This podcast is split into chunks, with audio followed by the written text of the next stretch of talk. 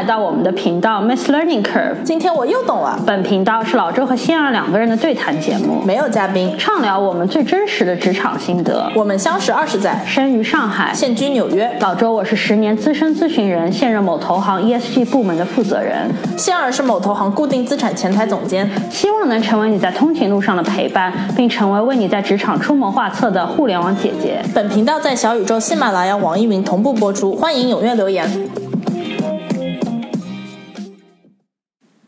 大家好，我是仙儿，我是老周。听众朋友们，你的喜欢是我们持续做下去的动力，希望大家订阅我们频道并踊跃留言。最近李佳琦和花西子那件事情非常火，而且就是一直有持续的热度嘛。就基本上，呃，就是李佳琦他在直播的时候讽刺网友什么多年工资不涨是自己不努力这件事情，对吧？激起了大家的愤慨。那今天不想聊就是李佳琦他的对错，我觉得网上聊他的那个博主已经非常非常多了。但这件事我在阅读的时候，我我还是得到了一个灵感，因为其实我我也非常赞同很多人的观点，就是其实努力，尤其是在现在这个时代，就不一定是等同于你能能做取得什么样的。成就，或者是你能够赚多少钱呢？对吧？可能努力的效果，你说它完全没有吧？肯定是有的，但是它不是一个决定性的因素，对吧？更多的是可能说，呃呃，大家一直喜欢说的词，比方说类似于风口啊、机遇啊、运气啊这样的。呃，这点我是非常赞同的，也得到了这集的灵感。就是我其实一直觉得，我算是一个在职场上还算是有点运气的人。一会儿也会说到，我就觉得其实我从小到大贵人运都很不错，就遇到过很多贵人，所以就想说，不如就做一集分享一下如何才能提高在职场的运势。对，是一集玄学的一集，但玄学并不是无依据，就是。我觉得运气好的第一个体现就是，好像一些好的机会会经常砸中到你，对吧？对对，有种天上掉馅饼啊，对这种感觉。其实感觉发生在自己身上的天上掉馅饼的事情不多，但好像有的时候觉得发生在别人身上的还挺多的。对，特别职场上有时候就会觉得，哦，为什么？呃，这个项目听就是为什么？比如说他就能得到好的客户，对，为什么这个好的项目就会给他，对吧？因为因为嗯，特别是比如说。如果是我的职场话，其实很多时候也并不是说你认识个客户啊什么，对吧？他可能就是说，哦，这是一百个客户，我们得都 cover，你拿这十个，他拿这十个，就是上面定好的，对吧？那那有就会觉得，为什么有的人好像就。拿到的东西就比别人好一点啊，而且有些人就感觉他眼光很独到，对吧？他就能够看准那个机会，对吧？对。往往你发现的时候，他已经做起来一点了，然后你也很难插足进去，然后你就会就就会觉得说，哎，当时怎么就被他给看中了，对吧？凭什么我怎么选了这么多别的方向，咋就没选对，对吧？就是我觉得这可能就是大家觉得运势好的一个一个方面吧，对吧？然后，然后说起如何能够经常被。天上掉下的馅饼砸中，我我我觉得是有方法的，呃，这也是我从另外一个我非常喜欢的博主那边学到的，就是老高与小莫这个频道。然后，呃，我我因为自己做博主了之后，老高很擅长讲故事嘛，所以我自己做博主之后，我就会一直观察他是如何讲故事的。然后有一集我就很喜欢他讲故事的那个方法，那集他基本上就是讲说，呃，人生完全是靠运气，不是靠努力，所以跟这集的主题还挺相近的，对吧？就当时那集很出圈，因为我觉得这个可能跟当当下很多人的心境非常的吻合嘛。然后我在看的时候，我就觉得那集的前半部分有一点无聊。他是用一个呃统计的一个案例，就解释说，呃，就算你可能更有很有才呃很有才能，对吧？呃。智力很高，但是因为你一一辈子遇到的很多件不同的事都是随机的嘛，就最后会发现真正能够发大财的成功的人，就并不是那些智力很高的人，他是用一种数学的统计的方法来做的。那那部分我听的时候，我当时就有种觉得说，哎，这集老高没讲好，因为因为那个老周我是那个呃统计背景或数学背景的嘛，然后。就是我知道他的这个实验就是噱头比较大，就其实是把很多里面的假设变得非常简单，就没有办法真的代表现实的一个生活嘛。就是实其实是一个非常硬套的生搬硬套这么一个道理。就本来我觉得，哎，怎么他的讲故事什么水平变低了？结果没想到他在讲到中后段的时候，突然话锋一转，嗯，他就说，他是说，就是已经证明了运气比努力更重要。那如何提高运气？然后就提到说有一个实验，就是说啊，有一群人就一直会生活中也有啊，包括老周自己也是这样的，就会觉得说自己运气还挺不错的。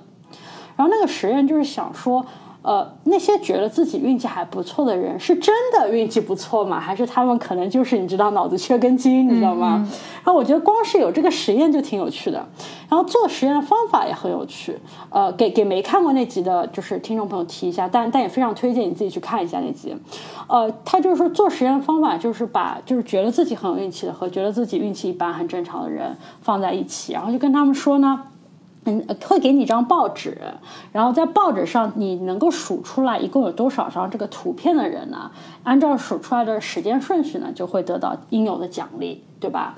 然后就发现了一件很有趣的事情：那些觉得自己运气好的人，最后果然就是那些比较快能够找出那张报纸里有多少张图的人啊。就是他事先问了一下，呃，大家就是可能对你觉得自己是运气好，就分分成两个组嘛，对吧？然后。呃，他做出来的实验结果果然，那些觉得自己运气好的人，呃，能够呃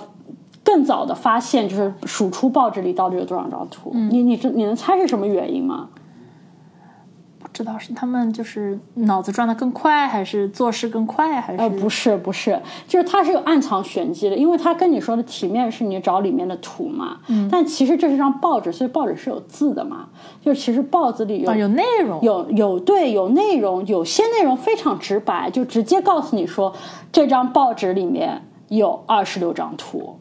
啊，就是你找那个图的时候，如果你读了这个报纸或者你扫到一些，它甚至是一些比较大的，就是标题类的，只要只要你能够就是稍微看一眼，嗯，你就可以发现的。啊，然后答案直接就在那儿，哎，对的，对的，对的。还有一些非常隐含的小 bonus，就有那种就是说，你如果你看到这句话，告诉就是考官，你看到了这句话就能够加分。啊，对，就是还有这样的那个可以让你加分的小机制。然后发生了一件事情，就是那些觉得自己运气比较好的人，都看到了那些提示语言的提示，所以他们没有真的去数有多少张图，他们因为看到了就能很快的打出来，所以他们最后都是那些比较能够打出了呃拿能拿到高高额奖金的人。然后从这件事情上，他就得出个结论，我也很赞同，就是你要想要成为一个运气好的人。你就是要成为一个具有好的观察力的人，因为那些人其实他没有别的区别嘛，他就是有些人他可能比较死脑筋，你跟我说我要数图，我就是一板一眼的去数图，嗯，剩下一些人他只做了额外做了多一件事情，就是他在数图的时候还看看，哎，边上有没有写什么话，哎，一看就看到了答案。而且他们可能也不是说是故意要，就是可能也是一个下意识的，他们可能就是平常就是如果看到了就扫了一眼啊，有用的没用的可能就。在潜意识里留了一下，然后在就是这个习惯，可能就是这个观察的这个习惯导致的这个在统计学上还挺有意义的这样的一个分层。对，然后我觉得这个就很有趣嘛，就是说可能提升运势的一个小方法，就是让你自己成为一个观察力更强的人。然后我我我当时听到我我马上就觉得说这个在职场上也很适用。对对对，我有一个自己切身的例子，还是就是是一个歪打正着的例子，有一点。就听我们频道的听众可能知道，就是我有一阵是笔试是 MBTI 的爱好者，就我我就是不仅自己做那个测试，还就是读那种文章之类之类，就是说是啊，嗯，MBTI 每一种这个十六种到底，比如说是有什么优点、缺点啊什么什么。然后我当时自己的是 ENTP。它 MBTI 的这个逻辑就是说有四个字母，每个字母有两种可能性嘛，对吧？然后它第三个字母就是说，要么 T 是代表 thinking，要么。F 是代表 feeling，就是说当做决定的时候，你是更就是说思考型选手，还是更感情型选手？我记得你现在不是 ENTP 了，我们不是后来还做了一集咱揭露咱俩的 MBTI 的那一集？对对对对，你现在变成 ENF，我现在是 ENFP 了。嗯，对的。然后就是我之前，我可能五年前还是什么，就是我是非常非常 ENTP，就是属于因为做这个测试的时候，你还能看到你是就是百分之多少的哪个 letter。嗯，哪个字母？所以我知道我是非常的那个，就七倾向很明显，对对，倾向很明显的人。当然了，这里我先说一下，每个性格肯定是肯定是 MBTI 做出来，每个性格都是都是很好的，都有它的存在价值。但是我那个时候就有点觉得，哦，我是理工科出来，所以我做出 ENTP 这个性格，当时就是觉得想呃看一下，那那那另外一面是怎么样的？因为就是觉得，哦，那可能是不是因为我知道的都是比较。呃，成长环境啊，什么是理工科环境？然后，并且就是，呃，那我们听众朋友，呃，听众朋友肯定知道，就是我是比较喜欢电影啊，什么。我当时也有这种，就是说想要追求文艺啊、人文的这样的一个，就大家年轻时候可能都有过这样的阶段，就是想变得好像文艺一点。所以我当时就是说，就是呃，其实是非常有意识的，就是说，那我想要变成呃 F 型人。因为我当时就是看，还有嘛，就是大家也都知道，就是每个 MBTI 它都有好多好多解说。我当时就是看那个解说，就觉得我比较好像就是就比较喜欢 ENFP 的那个。对对对，就其实这跟你跟我聊起的东西也很符合。因为有一阵子我在跟先聊天的时候，他就会跟我说，他很羡慕有些人对。人类很感兴趣，就很想知道别人的故事或者别人的心情，别人在发生什么，对吧？是不是那一阵就是对，就是那一阵转 F 的那个？对，就我当时就是被我当时就是有说有有些人，这里当然是岔岔出去话题了，这跟我们这一集可能关系不是很大，但是不知道是不是有听众朋友有这个共鸣？就有的时候你碰到的朋友或者就是陌生人什么，你就很能知道这个人他是一个非常喜欢人的人。嗯哼，我当时就有一种很想变成一个非常喜欢人的人，就是对人这个东西很很很有热情，很很很很感兴趣的这样的一个人。所以我当时呢，就是就是长话短说的话，我当时就是有意识的想要从 ENTP 去转成 ENFP。那当然，我现在就是从这个测试的结果上来说，我是转了的。嗯哼，这个怎么去转的这个过程，当然就是说，那我肯定就是说想要去更了解。人性啊，想要去更，比如说更，就是说，呃，细耐心啊，倾听别人啊，之类。因为我想培养自己的这个 F 嘛，嗯。但而且这个就是后来带来了一个非常期待之外的职场上的好处，嗯。因为我当时可能就是呃，在那个期间也是就是想升职，然后可能就是不管是什么工作，大致上啊，就是我们也可以分为是你这个工作是你是一个。呃，就是个人创造价值的，对吧？就 individual contributor，还是说另外一个职场的路线是变成管理者，对吧？就变成 manager，这个可能是一个很多人当他在职场进阶了一段时间以后需要做的一个决定，对吧？这个我觉得可能。这么说可能很呃，如果经历过的朋友，可能就是说能回想起自己当时的心态，以及或者即使没有经历过的朋友，你可能你们看一下身边，呃，更呃老板啊什么，就是明显是不同风格，对吧？你要么就是做那个像那个那那匹狼，就是很很能，就是说比如说为公司赚钱什么，或者你就变成那个像大家长一样的，就是领导一个团队啊什么的。我当时呢，就是想转型成为一个 manager，然后升职，因为我当嗯，这这当然是一个个人的选择嘛，偏好偏好对。但是当时就是那一年对我这个升职非常非常注意的几个点啊，都是呃，其实是一个我现在回想起来都是一个不是很日常的事，嗯，就是当当那一年就是呃莫名其妙来了很多合作项目。就是跟别的部门合作，就跟这个部门合作，跟那个部门合作，然后就是莫名其妙，比如说，嗯，不光是在同领域的不同的这个部门的人的合作，甚至就是不同领域的人也也会就是，就比如说那一年就是有一种，我之前那一年我认识了好多人在职场上，不管是自己公司的还是客户，就是莫名其妙好像这个人脉起来了，然后完了以后就是有一些项目，就比如说年初的时候，我肯定是没有说。可就年初的时候，我想着，我今年想升职，但我肯定没有说是吧？所以我今年有这五个东西我要推，有这五个呃新的计划我准备做，那就是莫名其妙来了，莫名其妙来了。然后后来我回想一下呢，其实也是有迹可循的，因为呃，因为当时我在锻炼要从 T 星人变成 F 星人嘛，我就开始非常的就是说，因为我想，因为我想了解人嘛，对吧？我当时就比比较非常就是。我当时就花了更多的心思在，比如说观察对方啊，然后记住对方说的话啊，呃，一些细节啊，呃，或者说开会的时候更有一种就是说，以前比如说我记得很我记得就比如说我可能这之前是 T 星的时候，我开会的时候可能就是说喜欢自己输出，对，比较目标导向，对，不做多余的事儿，对。然后那个哦，别人开始讲了，这趴跟我没关系，我就去回邮件去了，因为毕竟就时间紧迫嘛。然后我当时因为整体就是。对人感兴趣了以后呢，那这个会我就会注意到很多小细节。我我当时我就知道自己都在注意，有的人哦，这个人看上去有一些困难哦，那个人其实想讲想插话，想插了三次了，但都没有找到机会。我知道自己其实开始就是呃，因为我我记得自己当时就觉得啊，这个其实也挺有意思的，就是这样的一个东西，对吧？对对对，很有意思。但是呃，当然你一定要说这些东西，所以有什么用，对吧？你哦，你记住了，然后你发现了这个人想说话一直没插。话或者你发现了那个人其实看了手机很长时间了，嗯，可能具体说每一件每一件事有什么用呢？很很难说出来。但是当整体的开始多观察别人，并且开始呃记住一些事情了以后呢，我觉得这个可能就自然而然的，嗯，很多机会就砸到身上了。就就是这是就我的那那一年经历的，因为开始观察别人了以后呢，可能你就会。有，其实说白了，就是如果逻辑性的去分析的话，就是说你观察多了以后，自己心里有意识无意识的也会知道有更多的信息了。说白了，就是一个信息的这样的一个游戏。你有更多的信息，可能你就能无意识的做一个更好的选择。这块业务和那块业务是不是这块其实更好，对吧？这有的时候就是说，呃，大家不是说有的时候说做决定就是靠一个直觉，但是直觉的根本。其实并不是盲目的，直觉的根本可能就是在于这个人的大脑啊是如此之复杂以及奥妙。那些就平常你多观察了以后，可能觉得没用的信息，在你的脑子里可能就织出了一个网。潜意识吗？对，潜意识，潜意识。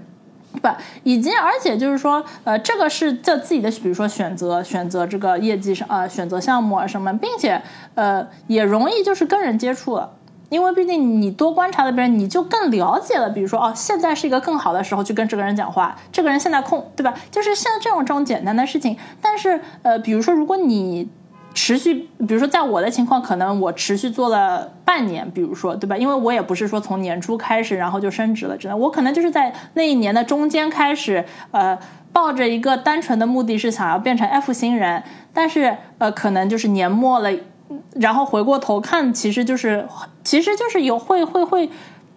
带来了很多在职场上比较看得见的果实。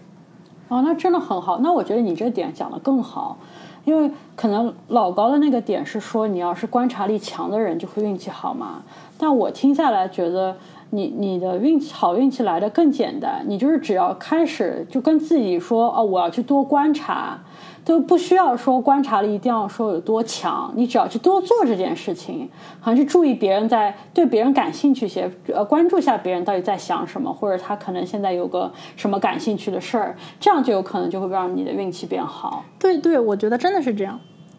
那说完多观察啊，那还有一种就是大家说运势的时候，可能经常想到的就是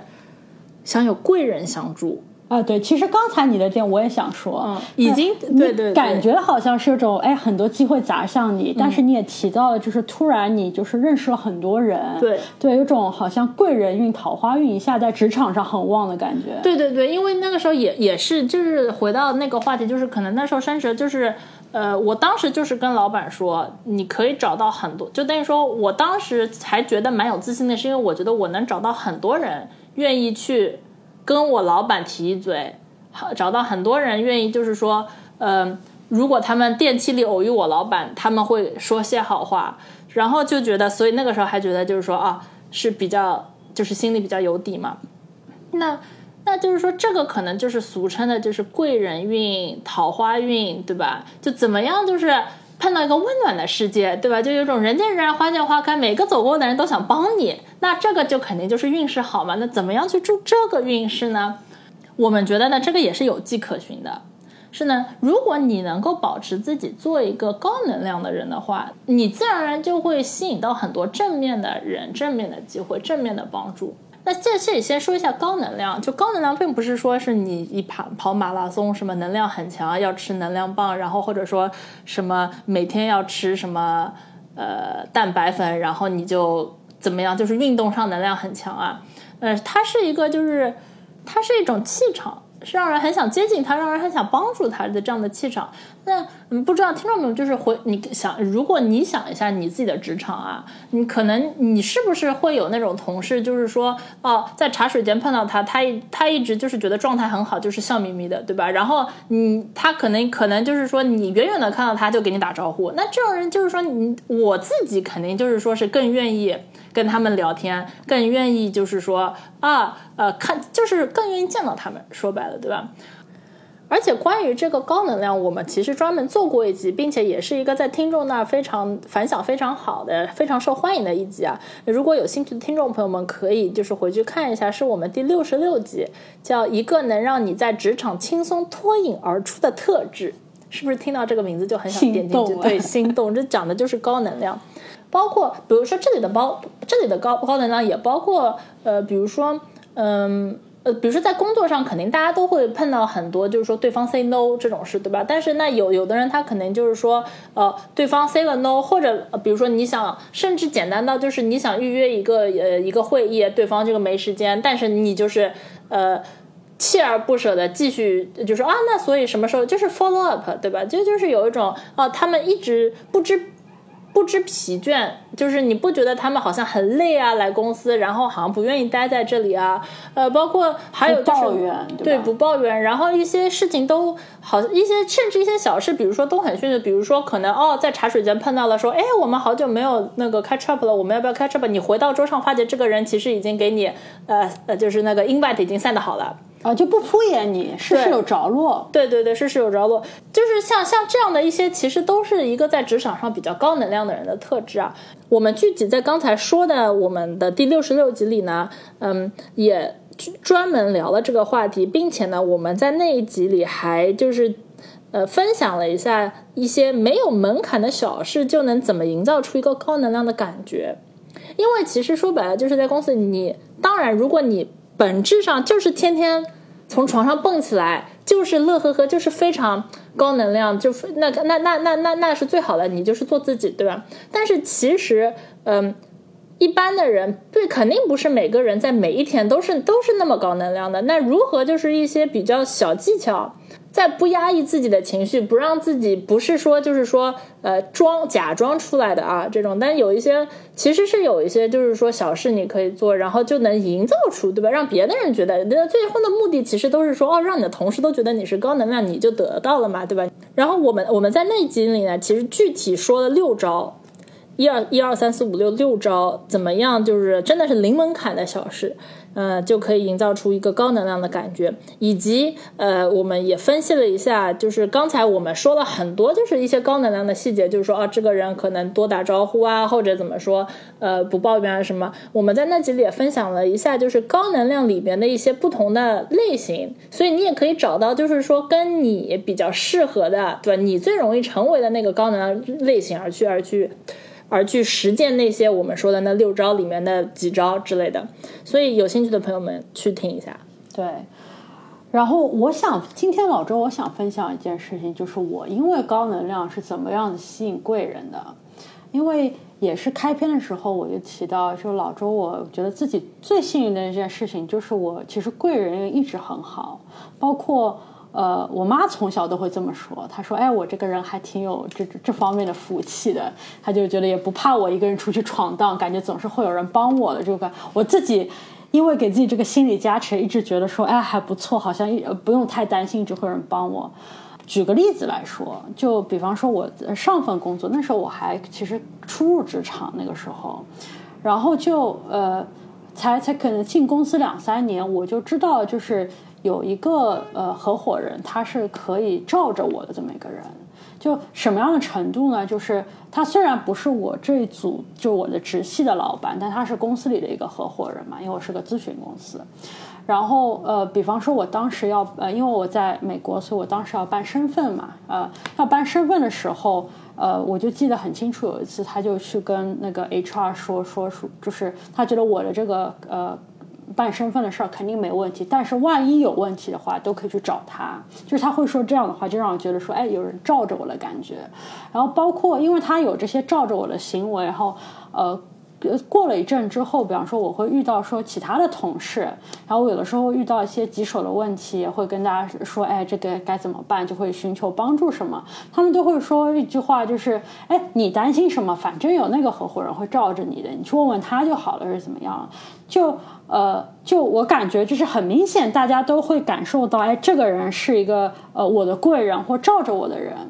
那我大家可能哎，而且又有很多人在在说嘛，就大家都同事都看出这件事情来，就他们都会来问我说，哎，你是怎么跟这个老板这么投缘的？嗯，对吧？因为可能大家都想说，哎，怎么都没找到？对对对对对。那我就也自己想了一想，就是我到底是怎么跟他就是呃认识的？其实。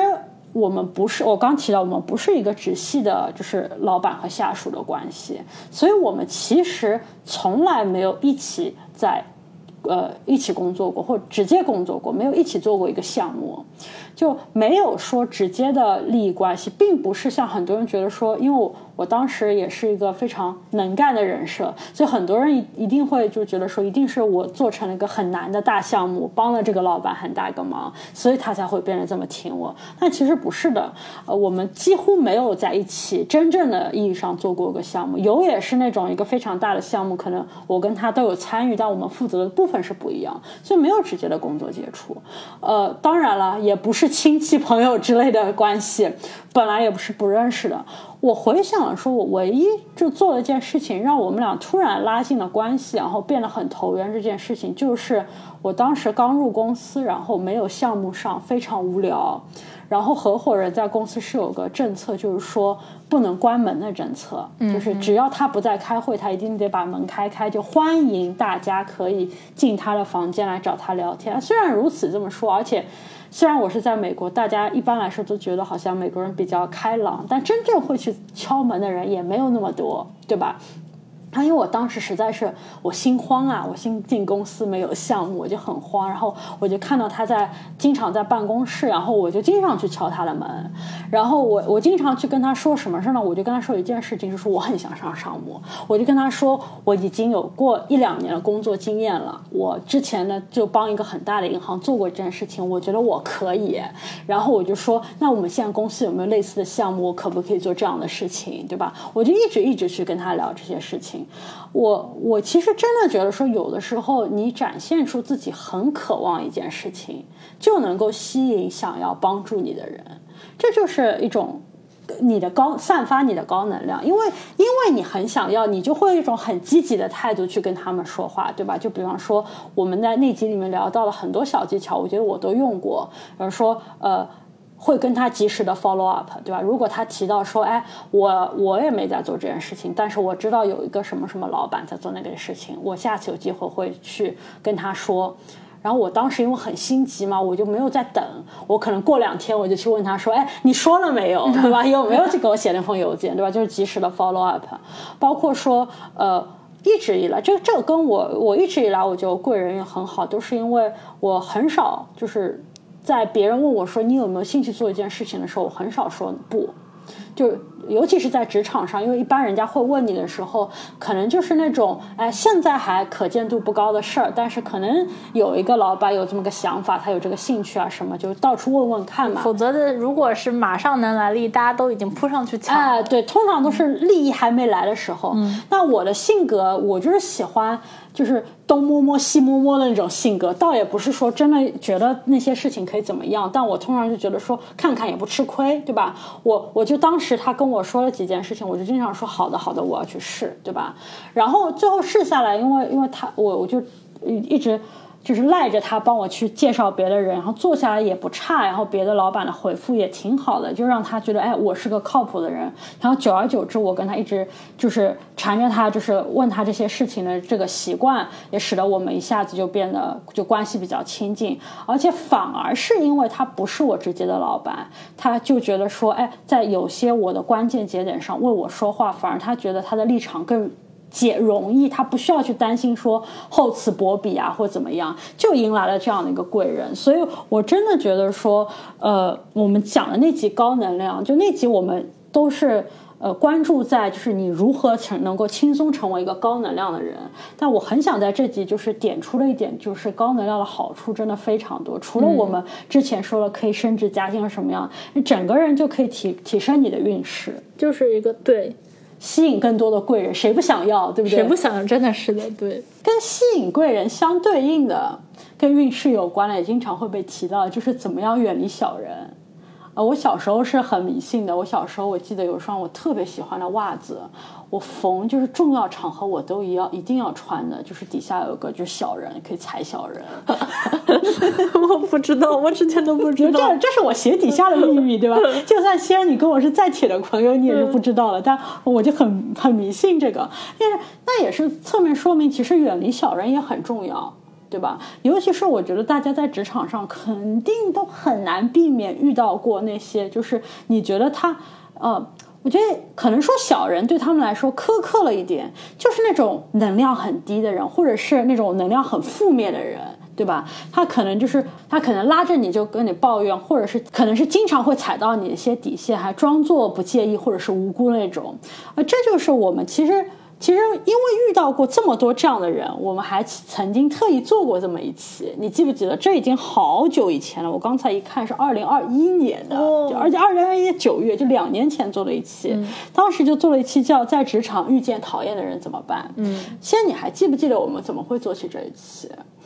那是因为我们确实在职场上碰到了很多这样的人吧？啊，对，就是那一阵子，我不知道你还记不记得，有一个在职场上非常令你讨厌的人。哦，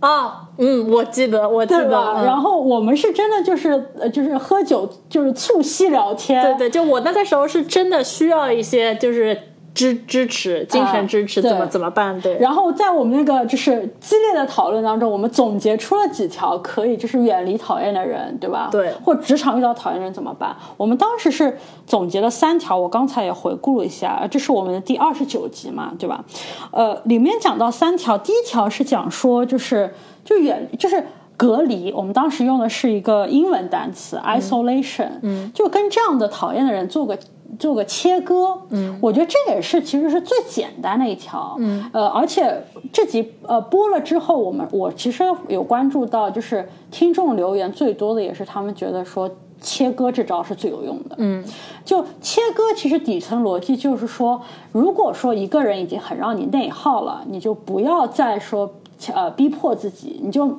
你就是把他就是呃。通过一些简单的手段，然后让自己和他负责的那个部分的呃工作，可能就是分割开来。就比方说，你可以说一些事情，例如呃。哦，那既然你在做这个，那那我可能最近就会做这个。然后你你把这句话在个组会的时候说出来，或者是你在邮件的形式让大家都知道有这么一个呃非常明确的分工，把自己跟他隔离开来就可以了，对吧？这是当时我们提到的一个方法。我们当时其实那集还聊了很多，就是有有提有聊到说，万一有些就是在职场上非常有手段的听众，他们可能还可以采取一些更有效的、更强劲的一些方案，就是说，如果你觉得隔离已经不够不够彻底，那你隔离之后嘛，因为有有你你讨厌这些人，但是他们又想老要想缠着你，很有可能的情况是你对他他们其实是有帮助的，对吧？但是他们不想要说就是跟你一种合作的关系，他们想要利用完你再把你丢掉，所以才会成为你讨厌的人。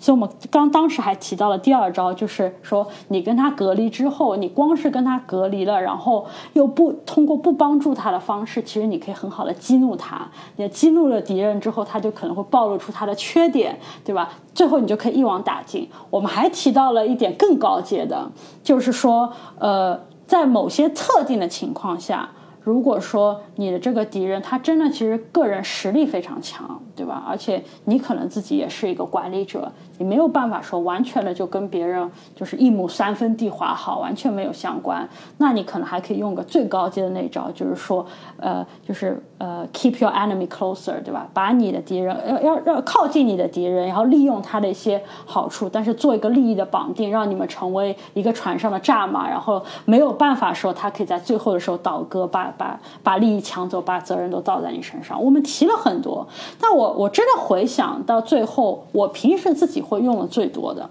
包括听众反响最好的，其实就是隔离那一招，就非常简单，说我我告诉所有人，我只做这一块，他只做那一块，咱俩互不相隔，井水不和井水不犯河水，对吧？这是不是最有用的一招？是的，是的，而且这个往往就是说最就是最朴实的招数，往往是最有效的，而且是这就是我因为我们今天讲的是这个运势嘛，那运势跟我们刚才之前有说的是你怎么去旺自己的运势，什么过怎么样有贵人啊，怎么样就是运气更好啊，很重要的也是就是说你怎么就是当你运运势在你这里的时候呢，你不要让那些小人去分掉它，对吧？不要，然后以及呢。你不要让就是一些就是说带着坏运势的人搅和进来，把你的这个运势给给给给给就是说冲淡冲淡了，对，好不容易前面两招建立起来了，对吧？那我觉得其实职场天天在发生这种事情，就比如说啊，这种这种就是看到你运势好了，想来分一瓢，就是的人，就是说每天都在。那你们可能就是听众朋友们，就我觉得每个只要是职场打工人，肯定都有这样的同事，对吧？就是说。呃，肯定他就是说，哦，想什么事都要被 copy 在 email 里，对吧？然后真的做事的时候嘛，好，你总是那个，就是哦，真的出了问题，你总在那解决啊，或者说是真的要做事，你在那做啊，真的要加班，你在那加班，真的要去，比如说要去，呃，比较难的这种跟人交涉，要对跟人交涉什么，你去做，但是呢。他就是打着一个旗号，就是说，哎呀，我们就是要一呃，one team one dream 啊，我们就是是一个团队，所以我们就是要 share information，你要 copy 我。好，等到这件事做成了，胜利的果实来的时候呢，你还没怎么样大张，因为当时嘛，如果就是大家肯定也就觉得，哎呀。就是好像有点不大好意思说自己往自己脸上贴金，你还在纠结对该怎么说？对对对，因为你还我我可能比如说就是具体来说，我可能会哦什么一个胜利的果实，我可能会在对对说我要写一封感谢大家，对吧？得感谢所有的人，对吧？但我也不能感谢我自己，虽然有的时候我觉得我才是那个最应该被感谢的，但是我不能那么做，对吧？我得感谢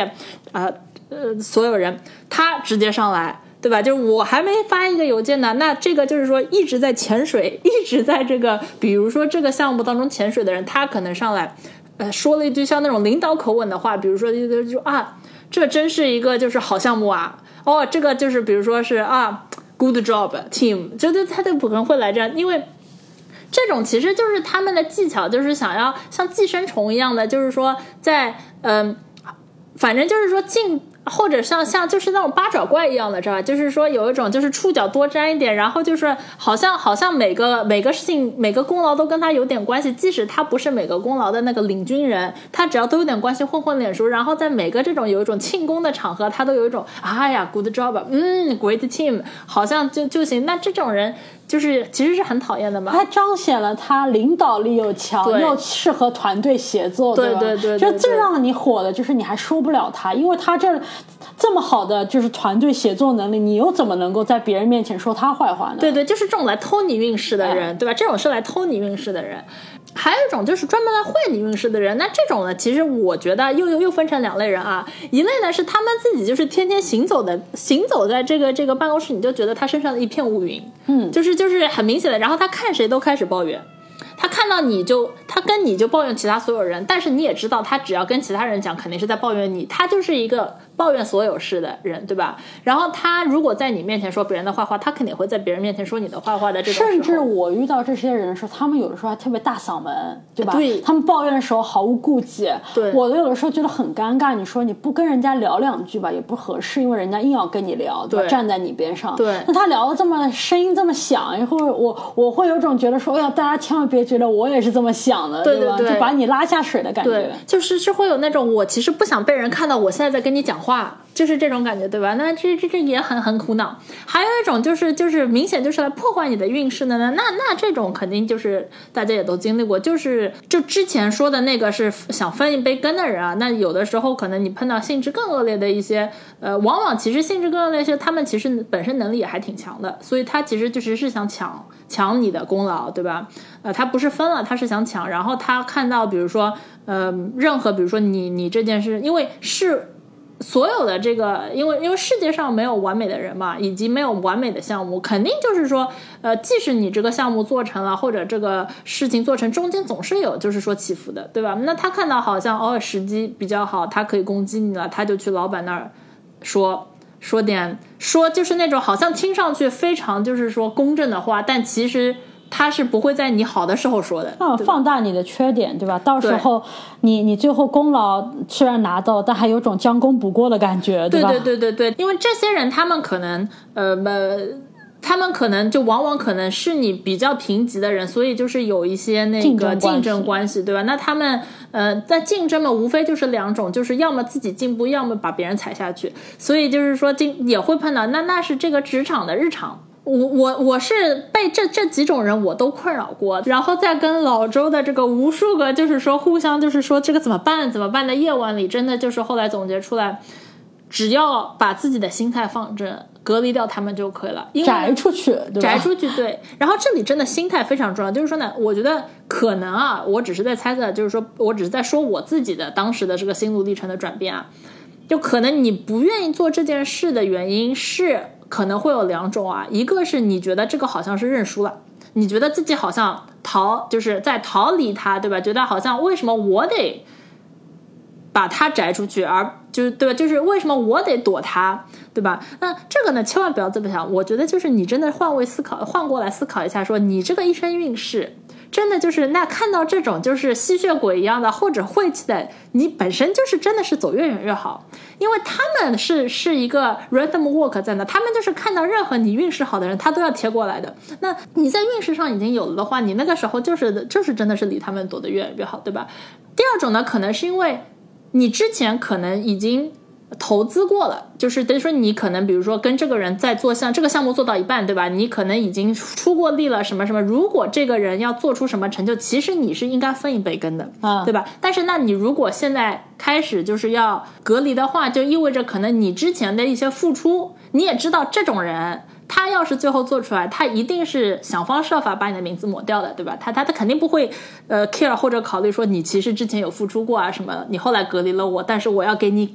你应得的这一份，那是不可能。那有的人可能会觉得比较惋惜，就是说啊，那我其实之前已经。呃，但但这个其实就是一个大家也经常说的一个概念，就是沉没成本嘛。就是那没办法，就是可能大家总是得有这样的投资进沉没成本进每个人。然后当你认清他的嘴脸的，因为你刚开始的时候也不知道这个是个运势好的、运势差的、吸血吸运势的，还是给你攒运势的。万一说不定他是个贵人呢，对吧？结果发觉，哦哟，这个运势的走向真的是就是说从见到他开始就是说不增反减，对吧？那碰到这种时候呢，那就真的就是说你看一下以后。你其实就是早日脱身早日好，还是及时止损比较好，对吧？对。而且其实我自己的经验发现，有的时候你你担心他会成功，对吧？他会起飞了。其实大多数时候，这种想要依附在别人身上的人。他们其实更多的注意力都在做这个依附的动作。你真的让他独自去干，很多时候他们都没有办法的。他们很多时候就会在那边就是一阵瞎抓，然后希望说能不能把这也失去了你这个呃共协作的人，他们想说能不能把这件事情依托在别人身上，能够最后做成。但最后可能我其实真的觉得这些有心中的不甘心是很正常的，但是及时止损。通常来说，最后的结果都是，其实你并没有说损失到什么真正的好处，反而是你知道，你把这个精力省下来了，你做你自己的干净的一块，你自己的事儿，你你你你你更先呃出成果了，对吧？对的。听众朋友们，我们今天这一集呢，如何提升你在职场上的运势？这个可能乍一听是一个比较玄学的一集，但其实我们自己觉得是有一些就是有迹可循的，是有一些事啊，有一些呃，比如说呃，我们提到的观察啊，培养一下高能量啊，以及有意识的去远离这些小人，其实就可以更有效的让让你这个运势提升。那呃，不知道听众朋友们你们。对这个在职场上的运势有什么自己的见解、自己的看法，以及就是以及你们如果有什么自己的小妙招来提升自己职场上的运势的话呢？欢迎给我们留言，也分享给其他的听众。